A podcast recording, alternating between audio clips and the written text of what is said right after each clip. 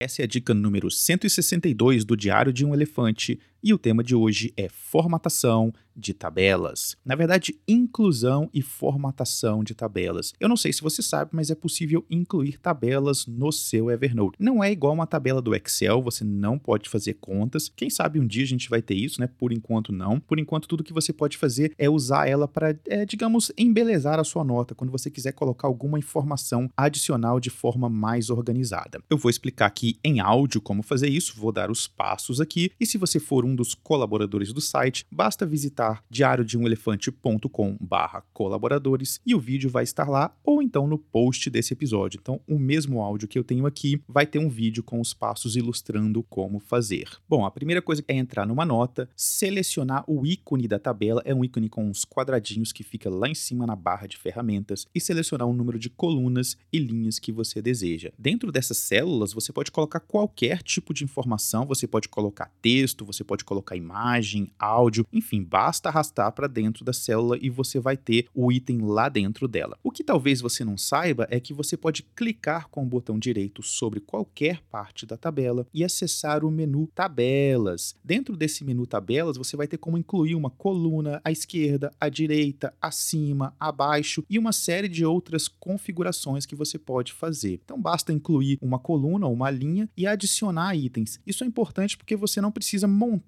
uma nova tabela e sair copiando e colando tudo que você já fez. Ela pode ir crescendo à medida que você precisa de mais espaços. E é claro, você pode formatar o texto que está lá dentro, você pode colocar negrito, itálico ou qualquer outro conteúdo dentro dessa célula. Uma outra possibilidade é embelezar um pouco a tabela. Então basta selecionar de novo as células que você deseja embelezar, clicar em tabela e peça para ver propriedades da tabela. Escolha essa opção no menu. O que você vai ver é um pequeno menu com algumas possibilidades de alteração de cores, então você pode escolher uma nova cor para as células que você selecionou, é digamos um cinza mais escuro, que vai deixar ali uma cara de cabeçalho, e aí depois você pode fazer o mesmo caminho, selecionar outras células e trocar a cor, digamos, para um cinza mais claro, para ter aí uma distinção da tabela, né, do que é o cabeçalho, do que é o corpo da tabela. E dá para embelezar um pouquinho mais, porque você pode trabalhar na espessura das linhas. Então vá ao mesmo menu, vá lá nas propriedades da tabela, escolha a quantidade de pixels que você quer para uma linha, você pode colocar mais pixels, fazer ela mais gordinha e aí transformar a linha que originalmente é cinza para uma linha branca. E aí vai dar uma impressão de que a tabela está flutuando sobre a nota porque as linhas vão ficar brancas igual o fundo da nota. Enfim, é só uma perfumaria, mas a tabela vai ficar muito mais agradável, principalmente se você estiver trabalhando com essa nota na sua empresa e compartilhando esse conteúdo com outras pessoas. Essa é a dica de hoje. Mais informações a respeito de Evernote você encontrará em diariodeumelefante.com e este vídeo e outros a respeito de Evernote você vai encontrar em diariodeumelefante.com